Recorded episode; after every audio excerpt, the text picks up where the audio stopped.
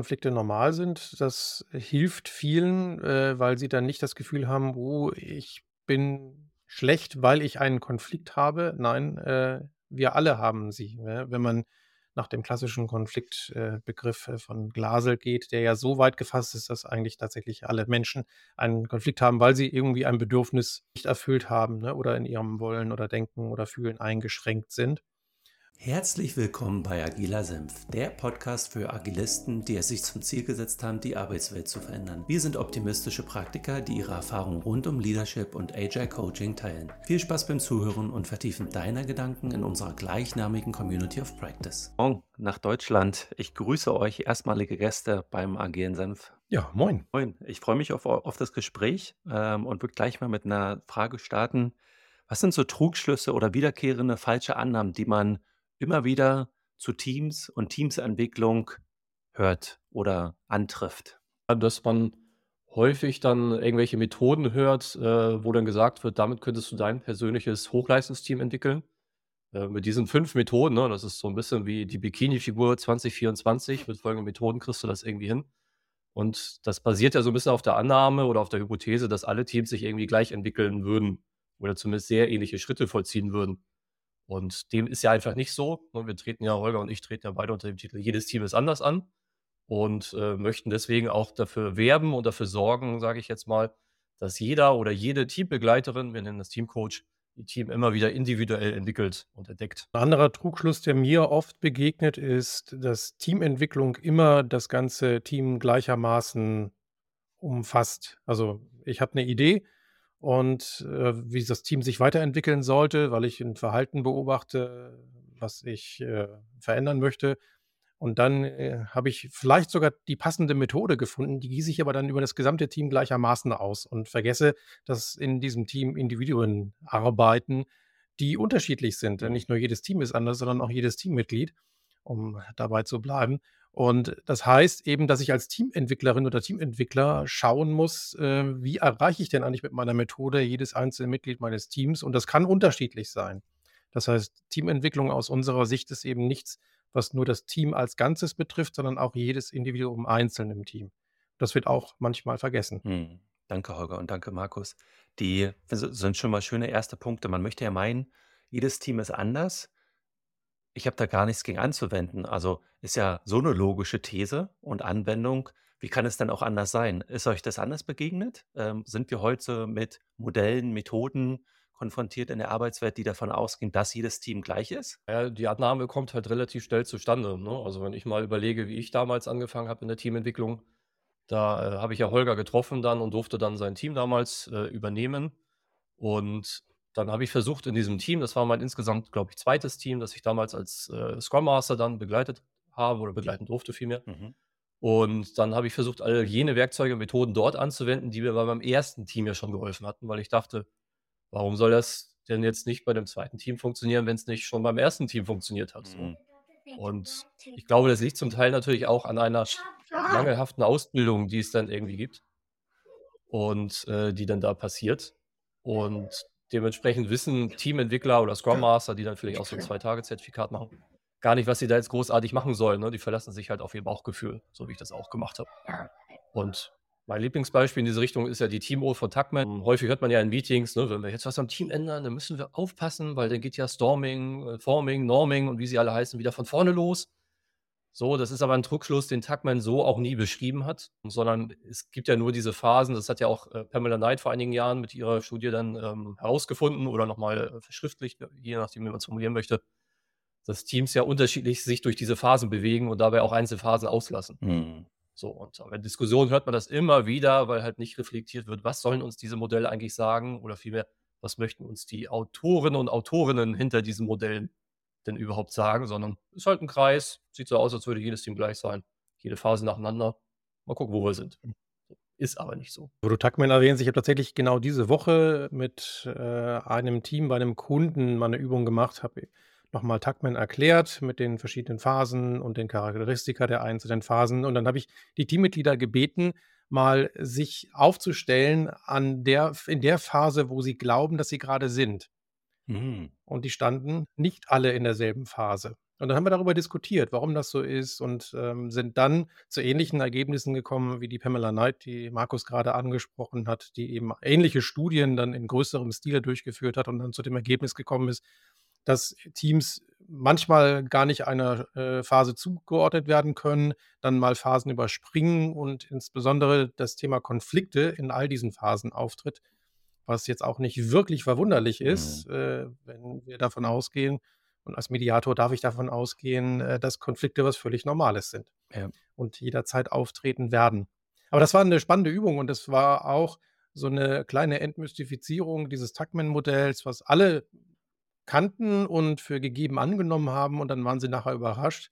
Und dann war das aber ein schöner Einstieg in das Thema Teamentwicklung, um zu sagen, naja, was für ein Team sind wir denn eigentlich? Mhm.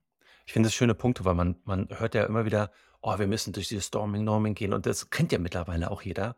Und dann, ich sehe schon das Schmunzeln mhm. auf euren Gesichtern, das ist ja äh, schöner Trugschluss, den ihr da rausgearbeitet habt. Ähm, bevor wir zu, zum Thema Höchstleistungsteam kommen, weil heutzutage reicht es ja nicht mehr aus, nur ein Team zu sein. Wir müssen ja Höchstleistungsteams schaffen. Ähm, was sind denn so andere Studien, die euch in eurer Arbeit die letzten Jahre ähm, über den Weg gelaufen sind, von denen man was wissen müsste, die vielleicht noch nicht so bekannt sind?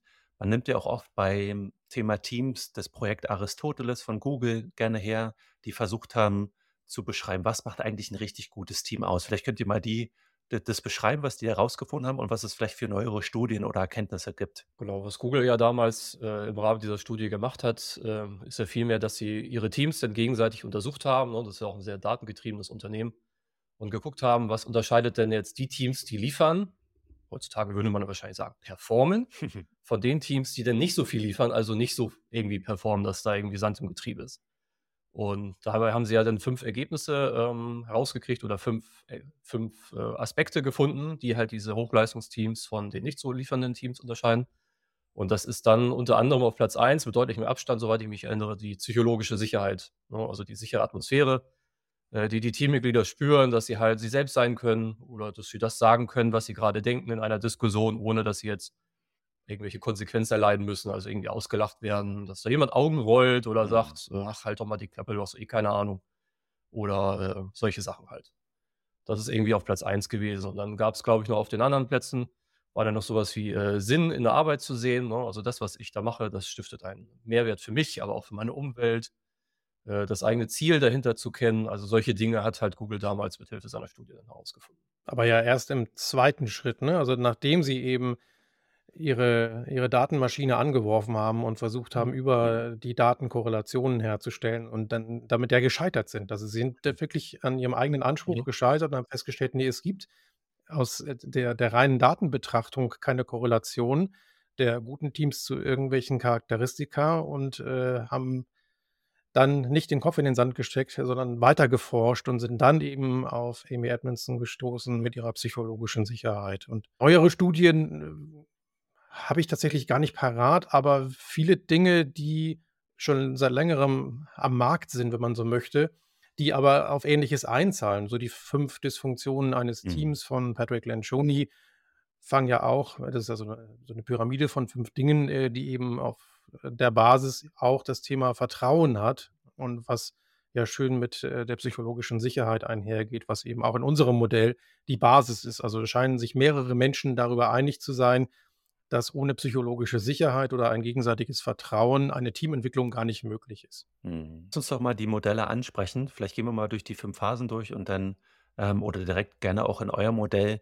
Ähm, beim, wie, wie kann man durch auf der einen Seite der Trugschluss, äh, Teams gehen ja nicht durch Phasen, vielleicht so ein Phasenmodell, könnte man ja gleich denken, so, äh, ah, halt mal, warum arbeiten die jetzt jetzt mit einem Phasenmodell? Jedes Team mhm. ist doch anders.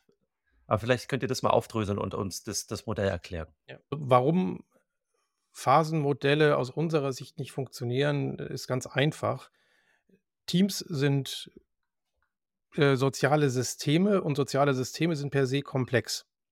Und ich kann ja im Komplexen nichts Lineares machen. Also ich habe keine linearen Ursache-Wirkungsketten, wo ich sage, wenn ich jetzt das und das und das tue, dann werde ich mein Teamentwicklungsziel erreichen. Mhm. Und diese linearen Modelle, so wie auch die, die Tuckman-Phasen, äh, suggerieren das aber. Mhm. Ne, dass ich irgendwie was machen muss und dann habe ich zumindest diese Phase überwunden. Das ist wie so 'n wie so 'n Videospiel. Ich bin auf dem nächsten Level und irgendwann bin ich im Performing.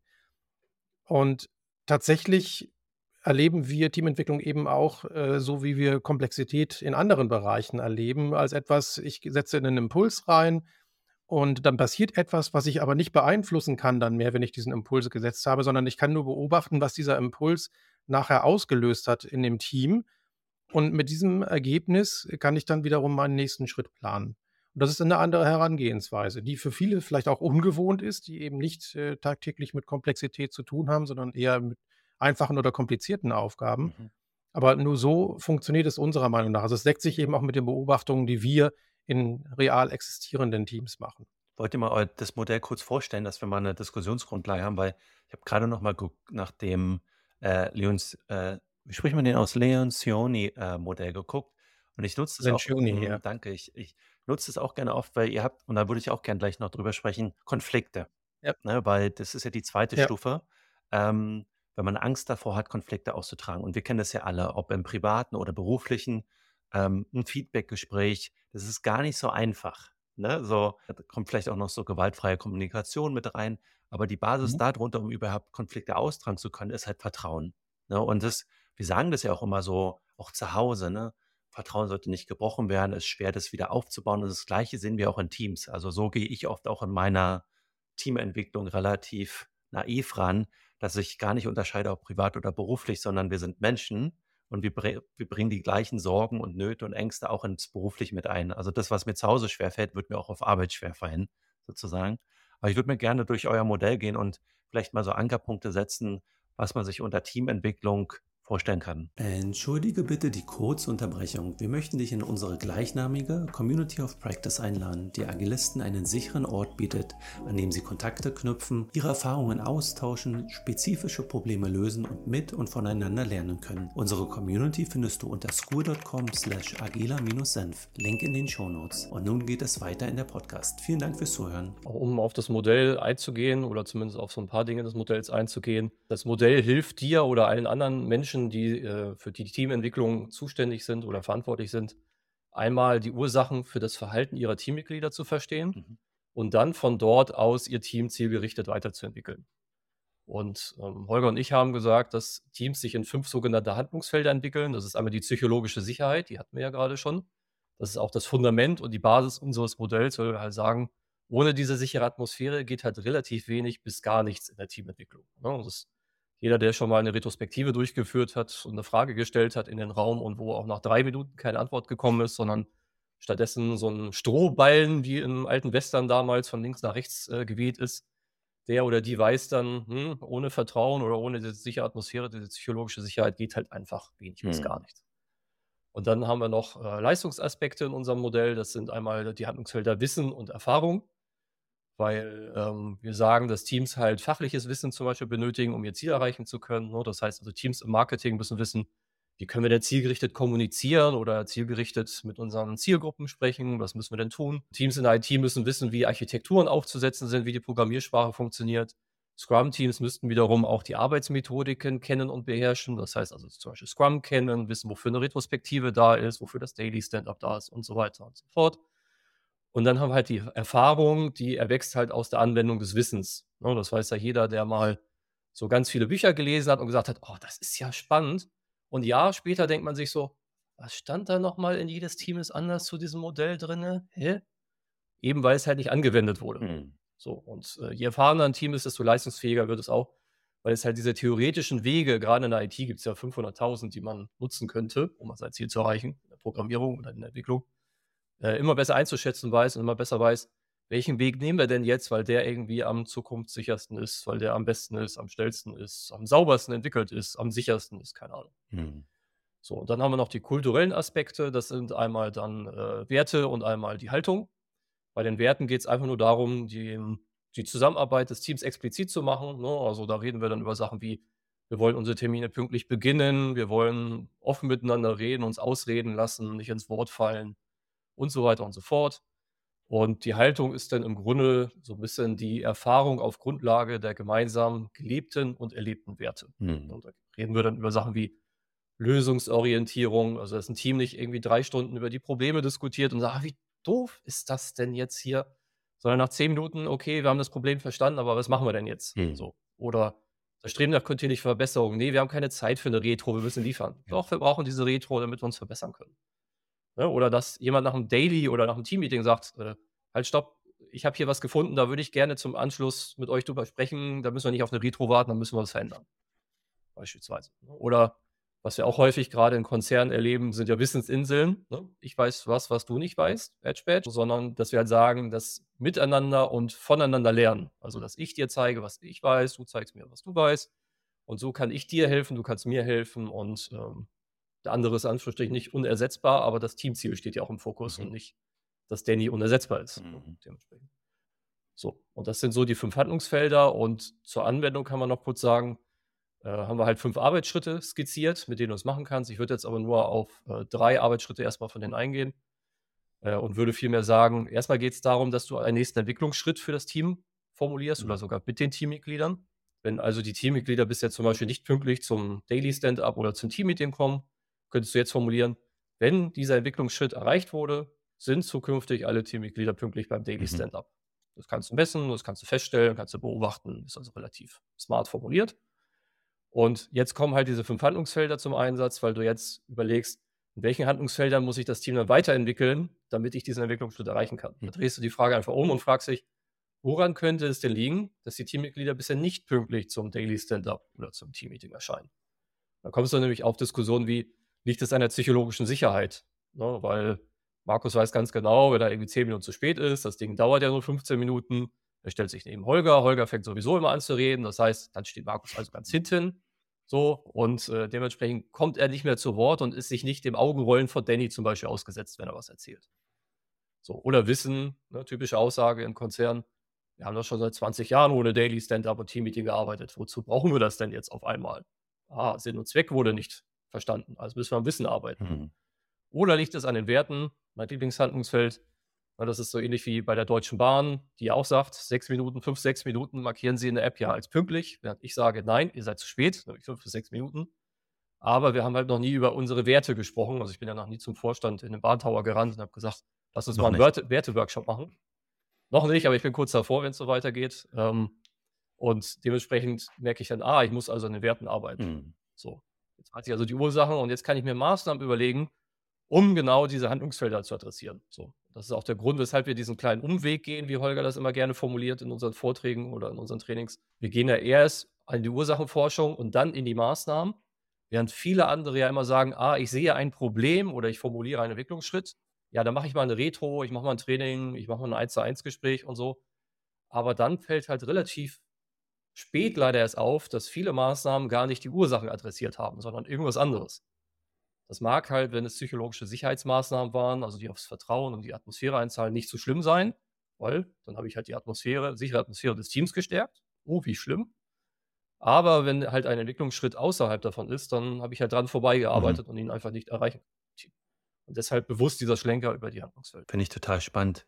Vielleicht mit Blick auf ähm, Höchstleistungsteams. Ich bin ehemaliger Fußballer, habe es nie geschafft, in den, äh, in den Profisport zu kommen, ähm, habe aber sportlich trainiert. Äh, ich glaube, bis zur B-Jugend viermal die Woche, äh, war auch mal im Leistungsausschuss oder Leistungszentrum, wie man das genannt hat. Also habe so ein bisschen dran geschnuppert. Und als wir dann 2014 Weltmeister wurden, das war so meine Generation, so Schweinsteiger 84, 83er Baujahr, Ne? Aber worauf ich hinaus will, ist ja diese professionellen Sportteams, die kriegen ja auch mega krasse Unterstützung, darf man nicht außen. Was können wir von denen lernen, wenn wir auf Teams in Unternehmen blicken? Ähm, habt ihr das mit untersucht oder mit betrachtet, was man so von Sportteams sich abgucken kann, mitnehmen kann? Erstmal ist ja deren Ziel klar. Ne, die wollen Meister werden. Und äh, in vielen Teams, die wir beobachten oder mit denen wir zu tun haben, ist dieses Ziel nicht allen klar. Und damit geht es halt los. Wenn ich das Ziel nicht klar habe und wenn ich nicht weiß, ob dieses Ziel überhaupt erreichbar ist, äh, dann werde ich als Team auch nicht alles geben, um dieses Ziel zu erreichen. Und manchmal haben aber auch in den Teams Menschen unterschiedliche Ziele, die zum Teil auch noch von außen genährt werden durch irgendwelche Jahresvereinbarungen, an denen ein Bonus hängt oder ähnliches. Das ist im Spitzensport ja manchmal auch so, ne, dass da äh, irgendwie mit, mit Bonussystemen gearbeitet wird, aber am Ende äh, gewinnt oder verliert das gesamte Team. Und das ist auch nochmal so ein, so ein Unterschied von gut funktionierenden Teams zu ähm, Teams, die punktuell Spitzenleistung äh, erreichen. Da sind so ein paar Stars drin und äh, wenn deren Expertise gefragt ist, dann funktioniert es und wenn nicht, dann nicht, weil die halt in ihrem äh, Expertengebiet wirken und aber manchmal nicht bereit sind, darüber hinaus eben auch das Team zu unterstützen, damit eine Mhm. Gesamtleistung entstehen kann. Das ist so wie so ein so 'n super Mittelstürmer, der halt, äh, eigentlich immer nur zusieht, dass er gut dasteht. Mhm. Und, äh, also, ich bin weniger im im im Fußball unterwegs, mehr im Basketball und auch da gibt's, äh, genau diese Einzelkämpfer, die halt in der Crunch-Time, wenn's wirklich drauf ankommt und eng ist, dann manchmal anfangen, äh, eben zu zaubern, andere fangen an, Verantwortung zu übernehmen. Das ist für mich 'n großer Mhm. Unterschied. Also, sie sie gucken, äh, dass sie in einer schwierigen Phase dann vielleicht auch mal den schwierigen Wurf nehmen, auch wenn er nicht funktioniert, aber trotzdem immer noch ihr Team im Blick haben, um zu gucken, hat jemand anders eigentlich 'ne viel höhere Chance, tatsächlich den entscheidenden Korb jetzt zu Mhm. Und, ähm, ne, wir sind ja hier im im Hamburger Raum, äh, bin oft bei den Hamburg Towers und die haben 'ne interessante Saison hinter sich. Die sind, äh, gestartet, ähm, wenig ruhmreich und stehen mittlerweile in der, äh, Tabelle echt gut da. Und wenn man die Spielerinterviews vor oder nach dem Spiel hört, ist das ist wirklich, äh, bezeichnend, immer wieder ungefragt vom Teamgeist die Rede. Mhm. Also, die sagen: „Wir sind ein wirklich gut funktionierendes Team. Wir sind nicht nur die Starting Five, wo halt, äh, dann irgendwie die Stars aufm Feld stehen und alles, was danach kommt, darf halt mal 'n bisschen mitspielen.“ Nein, von der Bank kommen, äh, genauso gute Spieler nach und, äh, alle sind Teil des Erfolgs oder auch gegebenenfalls des Misserfolgs. Mhm. Und dieser Zusammenhalt, den vermisse ich in manchen Teams, wo dann doch Menschen einfach gucken, dass sie halt 8 Stunden am Tag oder auch manchmal weniger rumbringen. Das ist für mich so die die die stärkste Analogie, Mhm. ne, also mit dem mit dem ganz klaren Ziel. Vielleicht auch noch sagen kann, du hast ja die WM 2014 irgendwie genannt. Ähm, was mir fällt da halt grade auch in Bezug auf unsere Teamentwicklung ein, dass meiner Meinung nach bei der WM 2014 genauso wie in Hochleistungsteams einfach alle notwendigen Fähigkeiten vorhanden waren. Und, ähm, ich kann mich dran erinnern, dass da halt einige Spieler nominiert wurden, wo man gedacht hat: „Okay, was soll er denn jetzt in diesem Team? Also, was soll denn das?“ Ne? Also, ich denke da jetzt, äh, vielleicht auch an so 'n Kevin Großkreuz, der natürlich mit Dortmund jetzt irgendwie gut gespielt hat, aber für die WM war es halt trotzdem überraschend damals. So, Mhm. das hat keiner am Anfang so richtig oder wenn er nicht Dortmund-Fan gewesen ist, verstanden. Aber letztendlich war das halt jemand, der dann, äh, so wie Holger das grade auch sagte, auf den Teamgeist eingezahlt hat und die Leute motiviert hat, sie unterstützt hat. War das jetzt vielleicht irgendwie der Starspieler, der immer ganz vorne in der ersten 11 stand? Ne, war nicht. Das war aber total okay für ihn, aber er war da, wo ihn quasi Nationalmannschaft, also das Team ihn dann gebraucht hat. Und wenn er dann gespielt hat, sage ich jetzt mal, war auch da, wo er gebraucht wurde. Und das macht halt 'n Hochleistungsteam aus, dass alle Fähigkeiten da vorhanden sind, ne? Das sieht man ja manchmal dann auch im Fußball, wie dann plötzlich, weil Verletzungen sind, ähm, keine Verteidiger mehr da sind und dann muss was aus der zweiten Mannschaft geholt werden und schon sinkt halt auch die Leistung des Teams im schlimmsten Fall, außer wenn man plötzlich sieht: „Oh, wir hatten da ja doch 'n großes Talent. Gut, dass wir's gemerkt haben“, ne? Und, äh, genau das brauchen wir als Hochleistungsteams auch, nämlich alle Fähigkeiten müssen vorhanden sein, damit halt keine großen Wartezeiten entstehen und damit sie das dann möglichst wartezeit oder störungsfrei oder, äh, ablenkungsfrei dann umsetzen können, das Ganze. Mhm. Spannend, äh, Ja, Markus. und Mut. Ich habe Also, ich habe auch was was was ich auch so feststelle, ist, dass der Mut auch 'ne ganze ro große Rolle spielt. Also, ich Mhm. habe gestern, äh, das Spiel bei der Handball-Europameisterschaft Deutschland gegen Island gesehen und auch davor das Spiel gegen Frankreich und in beiden Spielen waren es junge Spieler, die von der Bank kamen, die völlig angstbefreit aufgetreten sind und entscheidende Tore erzielt Stark. haben. Und das war wirklich stark zu sehen. Also, die sind 'ne nicht äh, also 'ne 'ne gesunde Demut ist ja 'ne schöne Sache, aber manchmal braucht's halt auch wirklich diesen Mut zu sagen: „Ey, komm, ne, was die anderen können, das kann ich auch.“ Und, äh, dann vielleicht auch noch mal mit mit diesem Vorteil, ach na ja, ne, der Gegner sagt so: „Da den den kenne ich jetzt nicht. Das ist jetzt nicht einer von denen, wo mein mein Trainer mich drauf vorbereitet hat.“ Äh, dann mal diese diese Chance zu nutzen und einfach mal zu glänzen. Ja. Und dann eben natürlich vor ver versammelter Mannschaft, vor vollem Haus dann sicher auch entsprechend die Lorbeeren dafür abzuholen. Das ist schon cool. Ja, schöne Punkte. Und bei, bei Markus, bei deinem Beispiel, ich musste auch, warum auch immer, an Kevin Großkreuz denken, weil genau 2014 war ja die Erzfeinde Bayern München und Borussia Dortmund haben, glaube ich, zwei große Blöcke Mhm. des ganzen Teams gestellt und die haben es geschafft, zu deinem Punkt, Holger, ein Teamgefühl, da ist ein Teamgefühl entstanden aus Mhm. unterschiedlichsten Positionen, wie du auch Markus gesagt hast. Ne? Kevin Großkreuz war vielleicht eher der Wasserträger oder der, der den Spaß gemacht hat. Man hat ja doch so einige Reportagen gesehen, als er da mit Schweinsteiger geflaxt hat. Aber was für mich ein, ein ganz großer Unterschied zwischen professionellen Sportteams, das hast du angesprochen, Holger, die haben ein Ziel, da ist eine Saison, die wollen Meister werden. Das spricht der äh, Simon Senek auch an, der ja bekannt ist für das Buch äh, Start with Why oder mit dem Warum starten, der dann später von unendlichen Spielen gesprochen hat oder endlichen Spielen. Und eine Mhm. Meisterschaft ist ja ein endliches Spiel. Spielregeln sind klar, äh, jetzt mal auf die Bundesliga bezogen, 34 Spieltage, pro Sieg gibt es drei Punkte. Äh, selbst bei Punktgleichheit wissen wir, wer gewinnt die Meisterschaft, Torverhältnis und, und so weiter. Im Business ist es ja nicht so. Da haben wir keine Saisonalität. Das heißt, da haben wir keine Vorbereitungsphase, da haben wir keine Hinrunde, keine Rückrunde. Im Basketball ist es nochmal anders. Da haben wir die Playoffs und dann geht es bis zum Finale. Also hat man nochmal eine Dramaturgie, ähnlich wie im DFB-Pokal. Und ich glaube, das ist nochmal ein Riesenunterschied, wie, wie die Saisonalität dann vielleicht auch so ein Teamgefühl stärkt. Oder wir haben die WM angesprochen, ist dann nur ein Turnier. Da ist man, keine Ahnung, vier Wochen zusammen plus Vorbereitung.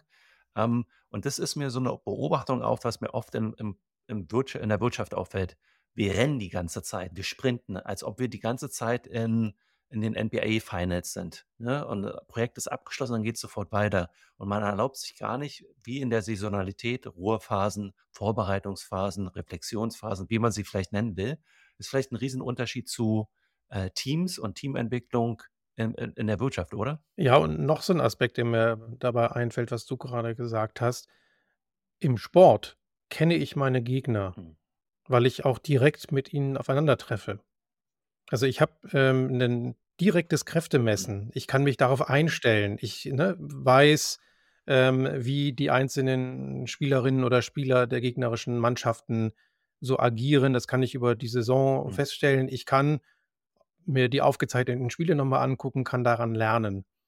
Und in der Wirtschaft, und das ist tatsächlich auch, äh, so 'n Punkt, der auf das Ziel einzahlt, ist es ja so, dass in vielen Organisationen die Gegner, wenn man so will, sprich die Mitbewerber, äh, eigentlich abgeschottet werden. Also, ich habe so 'n so 'n oberes Management, äh, die kennen den Markt und die wissen oder glauben zu wissen, äh, wie man sich als eigene Organisation am Markt positionieren muss, um da mitzuhalten oder die anderen zu übertrumpfen. Aber dieses Wissen geht, äh, je weiter man in Anführungsstrichen nach unten kommt in der Organisation, verloren. Hm. Bei so 'nem Team kommt das in den seltensten Fällen an. Die machen halt irgendetwas, was ihnen mal jemand als Ziel genannt hat. Und dadurch geht auch 'n Stück weit dieser Wettbewerbsgedanke verloren. Mhm. Ich weiß am Ende ja gar nicht mehr, wofür ich, äh, besser sein möchte, äh, als andere Organisationen. Und, ne, das hat mit mangelnder Transparenz zu tun, die auch wiederum viele Gründe hat, Hm. warum ich, äh, solche Informationen nicht, äh, in meine Organisation trage. Und der häufigste Grund, den ich höre, ist: „Na ja, die Menschen können damit gar nicht umgehen.“ Hm. Und das glaube ich nicht. Wenn ich das gut erkläre, kann ich eben auch wirtschaftswissenschaftliche Grundlagen allen Menschen in einer Organisation, egal wie sie aufgebaut ist, ob das jetzt, ähm, 'ne Organisation, ähm, von eher Wissensarbeiterinnen und Arbeitern ist oder ob's wirklich, äh, im im Handwerk ist. 'Nen Grundsatz von betriebswirtschaftlichen Ideen kann ich jeder Person vermitteln, behaupte ich. Und das würde den Unterschied machen. Mhm. Ich werde nie vergessen, ich habe mal 'ne Unternehmensberatung mit aufbauen dürfen und, äh, die beiden Gründer, die haben das wirklich toll gemacht, indem sie halt uns, äh, Leute aus der aus der ersten Reihe, ähm, dann auch in solche Entscheidungen und und solche Gedankenwelten mit eingebunden haben.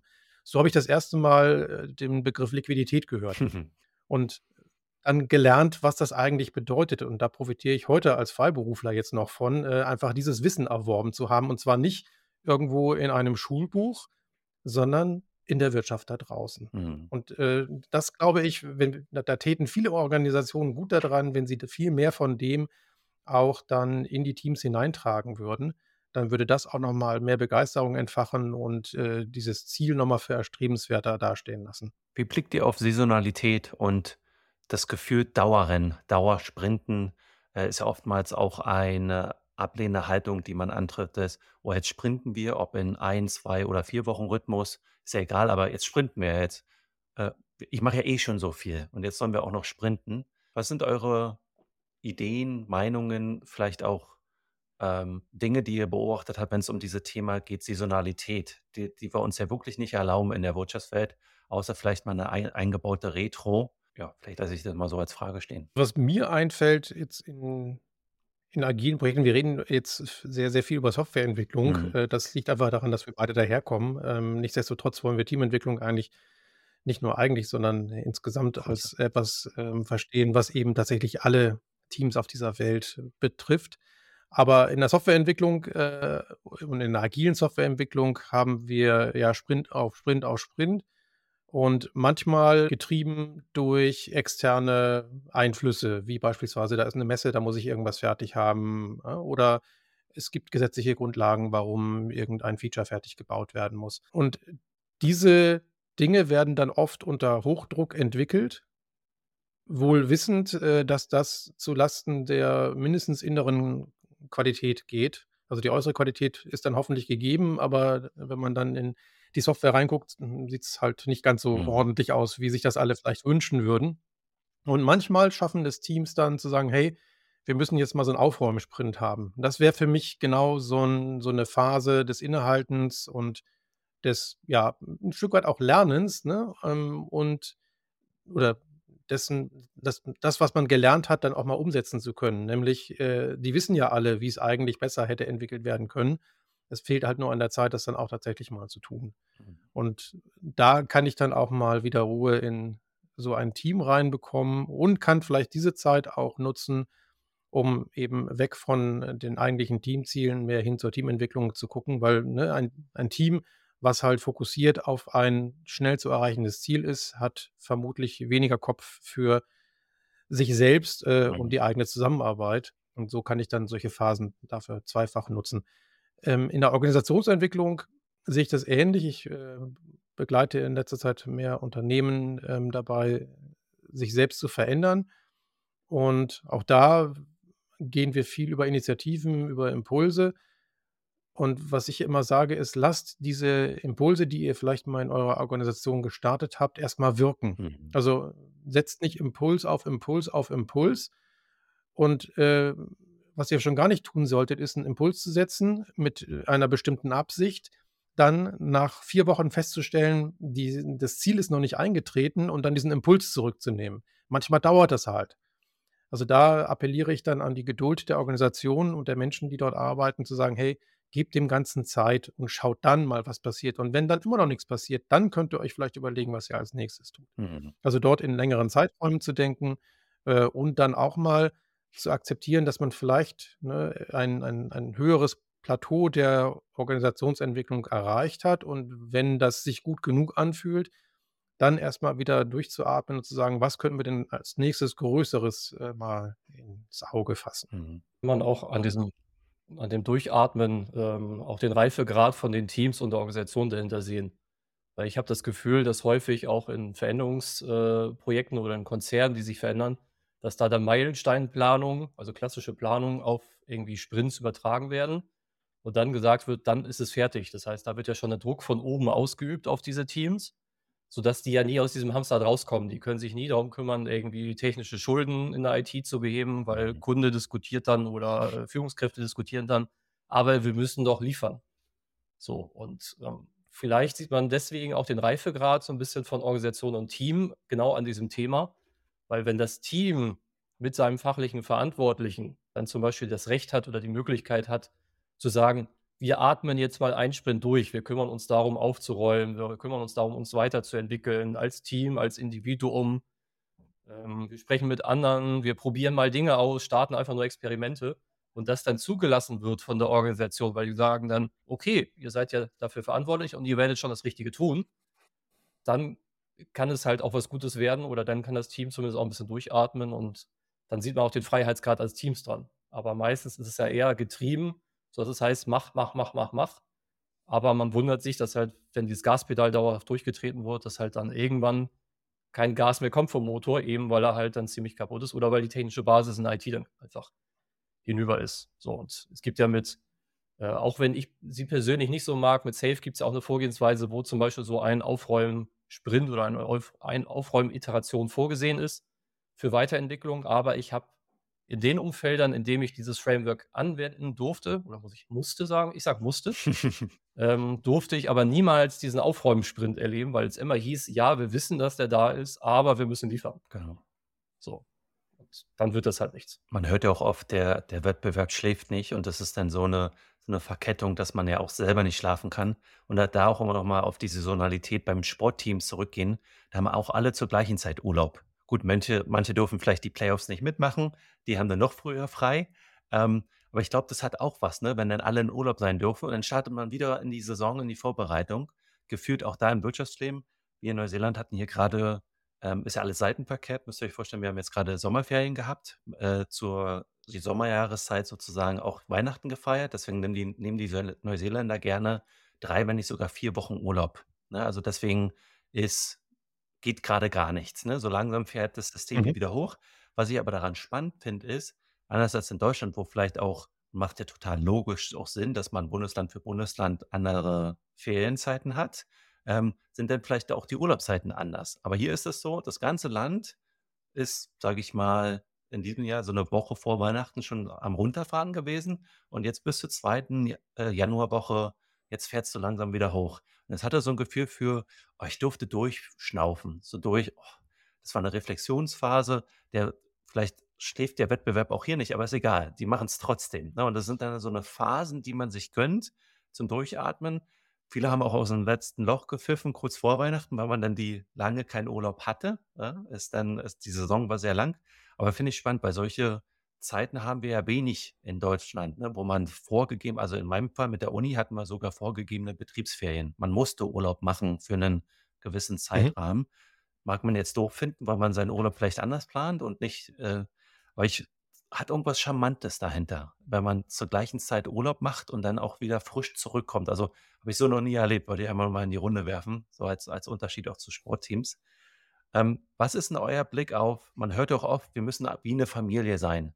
Sind Teams wie Familien? Was hat denn das damit auf sich? Ja, sind Sportteams Familien? Nein, sind sie nicht. Also, ne, der, der offensichtlichste Unterschied ist ja, Familie kann ich mir nicht aussuchen. Die habe ich. Ja, und Team kann ich nicht. mir aussuchen. Ja, also es gibt immer Möglichkeiten. Es gibt ja noch andere Organisationen auf dieser. Welt, ähm, wo ich anheuern könnte. Ähm, ja, äh, ne, und äh, das andere ist, ja, also mit, dem- mit dem Aussuchen ist es natürlich schon beschränkt in einer Organisation, wenn ich halt äh, über einen gewissen MitarbeiterInnenstab verfüge ähm, und diese Menschen auf Teams verteilen soll, dann kann es eben zu Konstellationen kommen, die vielleicht unglücklich sind. Mhm. Und die kann ich eben so leicht nicht lösen, zumindest nicht in Deutschland mit dem Kündigungsschutz, den wir hier haben. Und das, das ist sicherlich in der Familie dann so ähnlich. Ne? Da habe ich halt auch eine Konstellation, die lässt sich nicht äh, aufheben, also nicht mal durch Kündigung, äh, höchstens durch Ignoranz. Und ähnliches passiert ja auch auf den Teams, dass halt Menschen dann einfach innerhalb eines Teams nicht mehr miteinander reden. Mhm. Aber grundsätzlich habe ich eine Wahlfreiheit. Das ist erstmal aus meiner Sicht der, der größte Unterschied.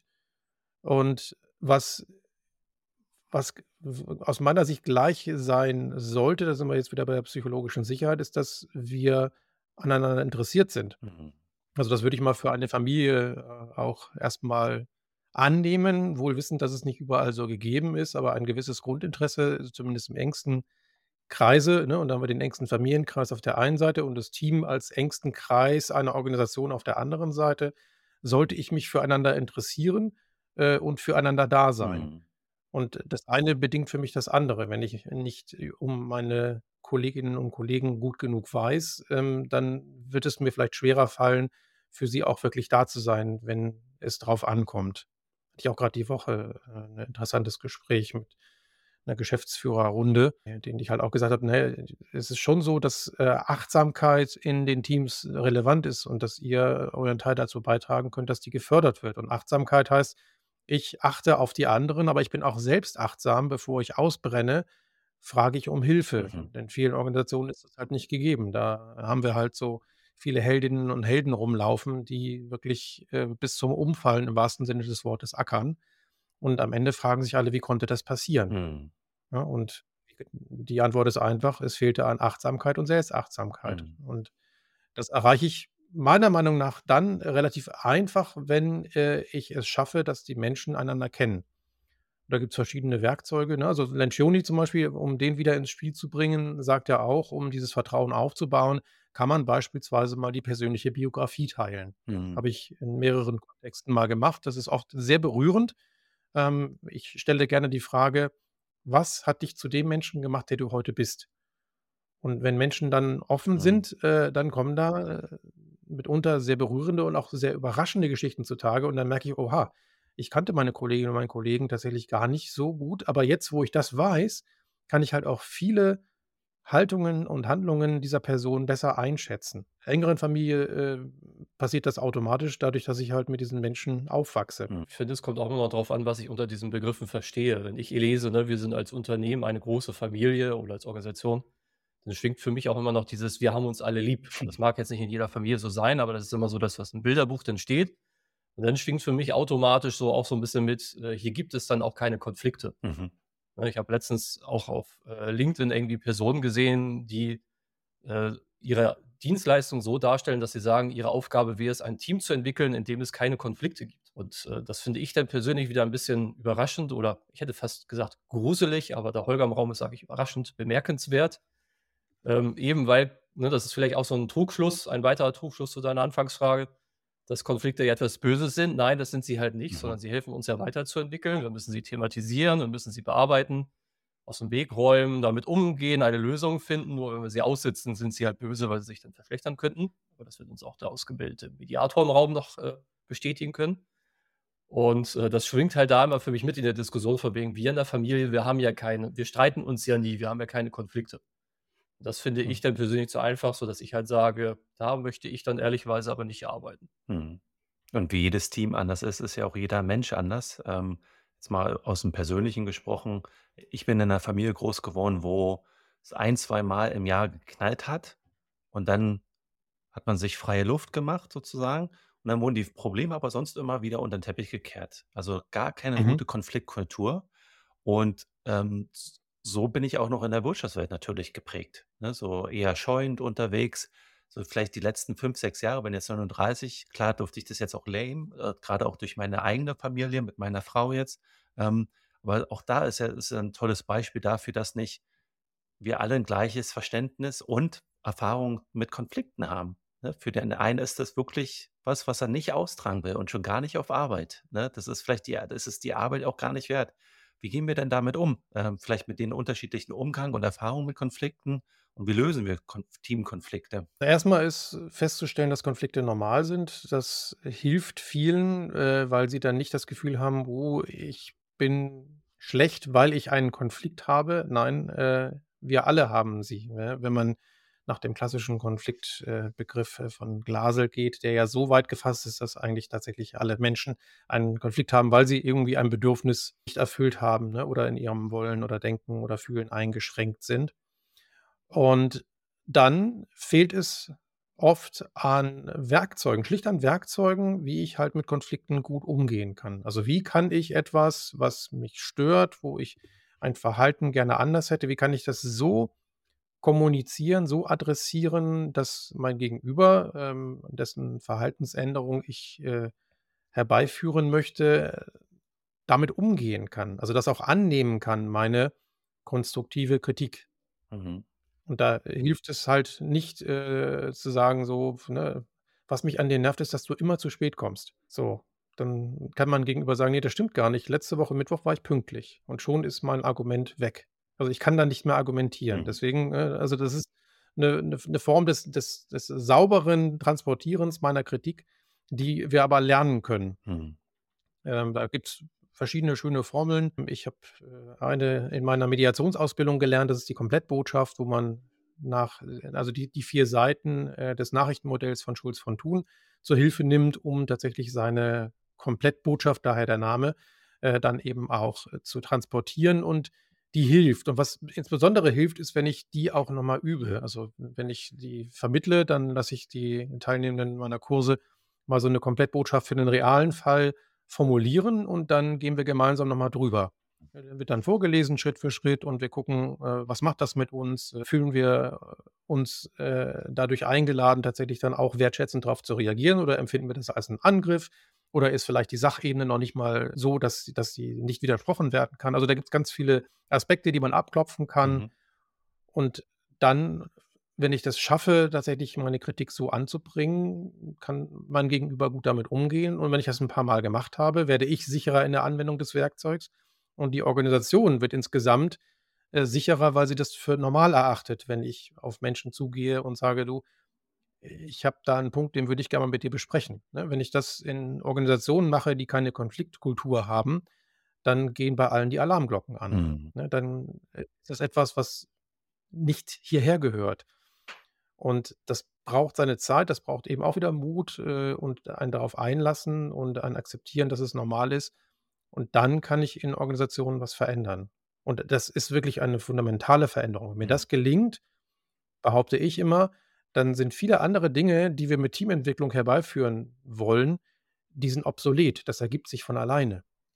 Oftmals äh, sind, die, sind viele Werkzeuge und Maßnahmen, die wir in der Teamentwicklung machen, äh, machen wir deswegen, weil wir eben keine gute Konfliktkultur haben. Mhm. Das heißt, ne, wir arbeiten am Symptom, aber nicht an der Ursache. Ich glaube, dass, dass wir da auch in vielen Teams und Organisationen eine Verkettung unglücklicher Umstände haben. Das kommt nämlich einerseits der Aspekt, den Danny gesagt hat dazu, nämlich da kommen Menschen in diese Teams und Organisationen rein, die schlechte Erfahrungen im Umgang mit Konflikten gemacht haben oder einen gewissen Umgang gelernt haben, durch ihre Familie oder durch ihre Kindheit ja dann auch.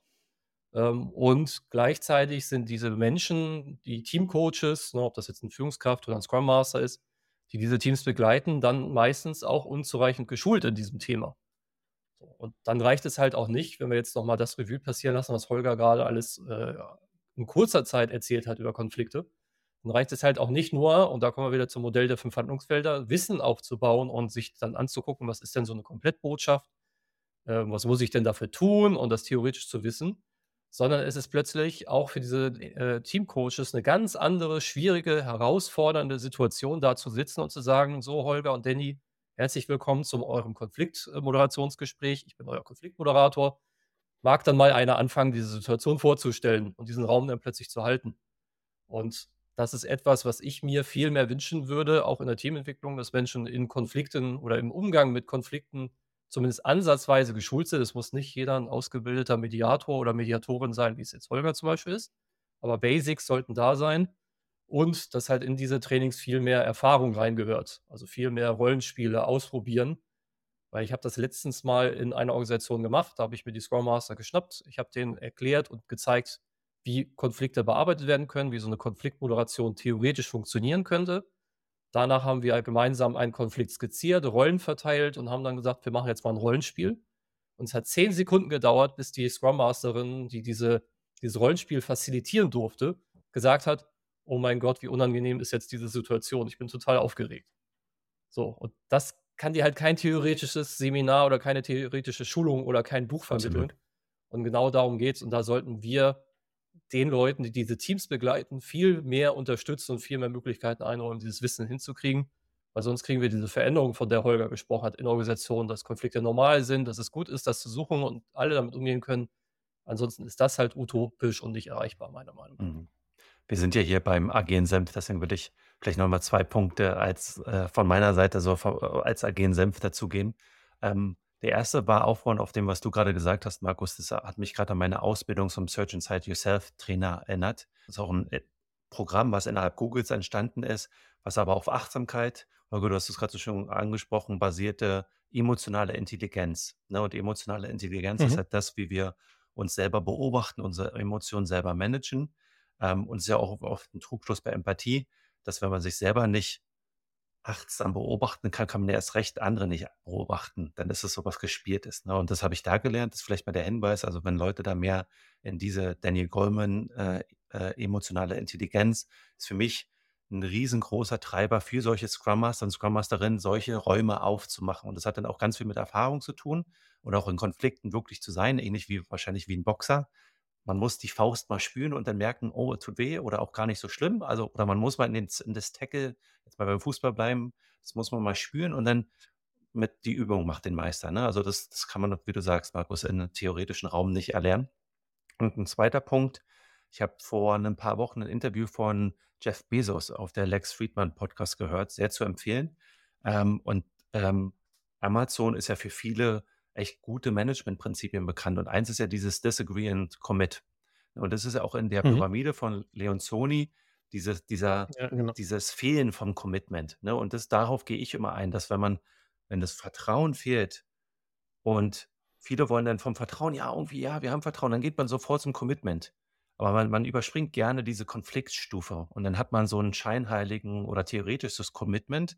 Und ich glaube, äh, deswegen hat Amazon dieses Disagree and Commit. Und das ist ja dieser Konflikt, hey, ich bin jetzt nicht einverstanden mit dem, was wir machen, aber meine Meinung wurde gehört, wir haben es ausdiskutiert, aber ich committe mich trotzdem. Und ich glaube, das ist eine richtig tolle Botschaft für Teams zu sagen, und das war, hast du ja eben auch nochmal rausgearbeitet, Tauko, Konflikte sind nicht schlimm. Müssen auch nicht gut sein, aber Konflikte sind okay, sie sind normal.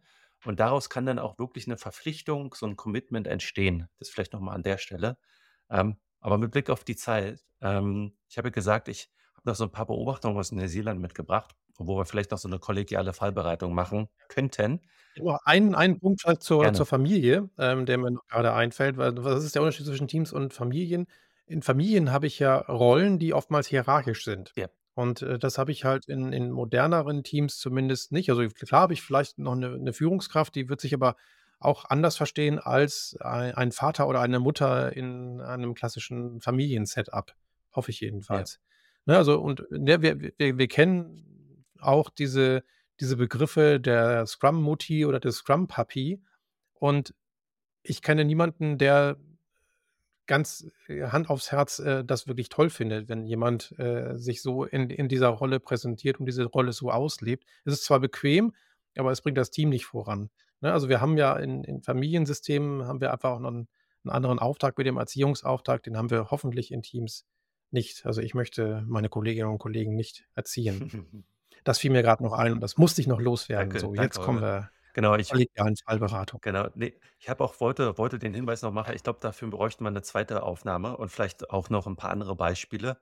Ähm, ich glaube, dafür würde uns jetzt die Zeit fehlen, weil ich habe noch 'ne zum Abschluss ein Thema mitgebracht und zum Kontext setzen. In der vierten Folge habe ich mit, ähm, Heiko, ist ja der der Mitgründer dieser Podcast, haben wir die ketzerische Frage gestellt: „Wird ChatGPT den agilen Coach oder den Scrum Master ersetzen?“ Und dann haben wir mal so ein paar Prompts eingegeben und waren echt überrascht. Das war Dezember 22, wie gut es schon war. Also es war mittlerweile haben wir ja 4. Man könnte ja da die These aufstellen, in Zukunft werden Teams durch KI nicht nur unterstützt, sondern da kommen jetzt neue Mitarbeiter. Und Heiko hat so gesagt, jetzt in Zukunft sollte man einen eigenen Sitzplatz für die KI bereithalten am Tisch. Also jede Meinung wird gehört von den Menschen. Dann sollte man immer auch noch KI fragen, war so seine These ähm, oder seine Idee damals. Vielleicht so die zum Abschluss unseres Gespräches. Einfluss wird KI auf Teamentwicklung haben.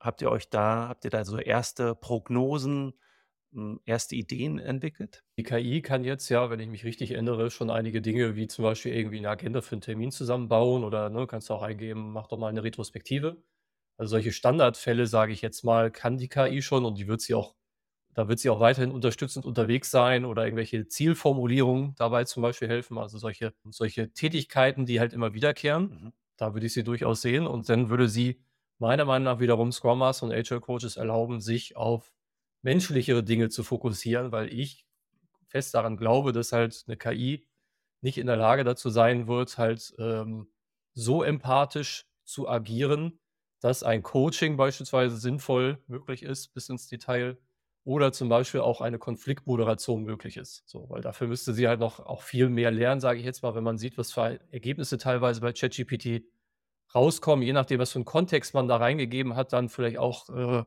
plötzlich halbwegs illegale Antworten, sage ich jetzt mal, manchmal kommen.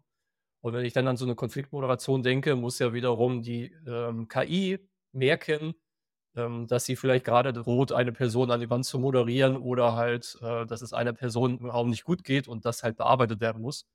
Und all diese Rückmeldungen, da glaube ich nicht dran, dass ChatGPT das ersetzen wird, aber wird dafür sorgen oder ich habe die Hoffnung, dass das dafür sorgt, dass einige Scrum Master und Agile Coaches halt nicht mehr diese Team-Papa, Team-Mama-Rolle, die Holger gerade erwähnt hat, einnehmen. Ne? Also dieses Händchen halten, alle Termine moderieren. Äh, ja, ich nehme dir diese Arbeit ab mit diesen Prozessen, weil du hast ja keine Zeit, Danny. Die Themen, in denen ich mich eh schon überflüssig machen sollte, meiner Meinung nach, kann die KI übernehmen.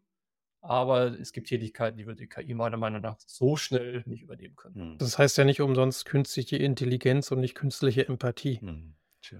Und dieser empathische Teil, äh, der wird hoffentlich noch lange, wenn nicht gar für immer uns Menschen bleiben, weil wir es sind, die eben uns in andere Menschen reinfühlen können, äh, die offen sind, was die Bedürfnisse der anderen angeht. Gut, das ist so eine, so eine KI in der Regel auch, die hat ja erstmal keine Meinung. Äh, das ist schon mal gut. Ähm, da können wir vielleicht von der KI lernen, ähm, wenn es darum geht, Coach eine Grundhaltung bei uns nochmal besser auszuprägen. Aber überall dort, wo es eben um emotionale Intelligenz, um Empathie, um ja, ein, ein Miteinander geht, äh, da glaube ich, wird eine KI oder ein ChatGPT uns nicht helfen können. Wenn es darum geht, nachher zu einer gewünschten Verhaltensänderung vielleicht mal so einen Blumenstrauß an möglichen Maßnahmen vorgeschlagen zu bekommen, da kann ich sicherlich dann äh, eine künstliche Intelligenz für einsetzen. Aber dann ist auch wiederum Grips gefragt, nämlich zu gucken, was von den vorgeschlagenen Maßnahmen kann denn für meinen Teamkontext, in dem ich mich hier bewege, tatsächlich hilfreich sein, denn niemand kennt das Team so gut wie ich und keine KI kann mein Team so gut kennen wie ich. Ähm, und damit sind wir dann aber eher im, im Vorschlagswesen als denn tatsächlich im Ersetzen mhm. von menschlicher Intelligenz und Empathie. Mhm. Schöner Punkt. Und mit Blick auf die Zeit, ähm, obwohl ich noch, glaube ich, tausend weitere Fragen stellen äh, könnte und möchte, vielleicht können wir da nochmal eine, eine zweite Runde drehen, würde ich mich an der Stelle erstmal bei euch äh, wirklich von Herzen bedanken. Ähm, hat mir riesen Spaß gemacht. Ähm, wie gehabt werden wir Links zu euren LinkedIn-Profilen, der Webseite, dem Buch, ähm, euer Newsletter, dem Blog, was auch immer, äh, in die Shownotes packen. Ähm, Gibt es vielleicht ansonsten noch zum Abschluss eine, eine Botschaft, die ihr senden wollt? Botschaft, die wir immer so in unseren Vorträgen und Trainings zum Schluss senden, weil sie uns persönlich auch wichtig ist. Äh, zwischendurch ist sie auch schon mal angeklungen, ist die Selbstachtsamkeit. Ne, wir haben ja auch heute über viele Themen gesprochen und du hast auch selber gesagt, hey, das könnte jetzt hier vielleicht sogar noch Stunden dauern oder eine zweite Folge lang. Das sieht, daran sieht man schon, wie herausfordernd Teamentwicklung ist und der Umgang mit Teams. Deswegen ist uns immer wichtig, darauf nochmal hinzuweisen, dass äh, Teamcoaches, wie gesagt, egal ob Scrum Master, Agile Coaches oder Führungskräfte, unbedingt auf sich selber Acht geben sollten. Das ist ähnlich mhm. wie im mhm. Flugzeug, erst sich selber die Sauerstoffmaske aufzusetzen und dann nach den anderen zu schauen. Weil nur wenn es mir gut geht, kann ich auch wirklich wirksam für mein Team und meine Organisation sein, weil ein ausgebrannter oder erschöpfter Teamcoach hilft halt niemandem weiter. Deswegen also ähm, Appell an die Zuhörenden da draußen ist dann unbedingt auf sich selber Acht zu geben und auf sich selber aufzupassen. Schöner Punkt. Ja, und mein Appell ist, ähm, oder mein, mein Statement ist, die Welt wird nicht besser, wenn ich glaube, dass ich keine Konflikte habe. Mhm. Weil ich sie dann nur unterdrücke und ähm, je länger ein Konflikt äh, unterdrückt wird, desto schwieriger wird es ihn zu bearbeiten, desto, desto mehr eskaliert er in der Regel auch. Mhm. Also nicht beachtete Konflikte äh, bleiben nicht ruhig. Und wenn ich das noch, äh, Klammer auf, sowohl im privaten als auch im beruflichen, Klammer zu, hinzufügen darf. Ja. Hat mir großen Spaß gemacht. Sehr gern. Vielen Dank an der Stelle äh, und bis zum nächsten Mal. Vielen Dank. Ja, danke auch. Vielen Dank. Vielen Dank, dass du bei Agila Senf dabei warst. Wenn dir diese Folge gefallen hat, wirst du auch in unseren anderen Folgen viele wertvolle Erkenntnisse finden. Abonniere jetzt unsere Podcasts und besuche agilasenf.de, um auf dem Laufenden zu bleiben und zusätzliche Ressourcen zu erhalten. Bleib agil und setze das Gelernte in die Tat um. Wir freuen uns darauf, dich in der nächsten Folge von Agiler Senf wiederzusehen. Bis bald!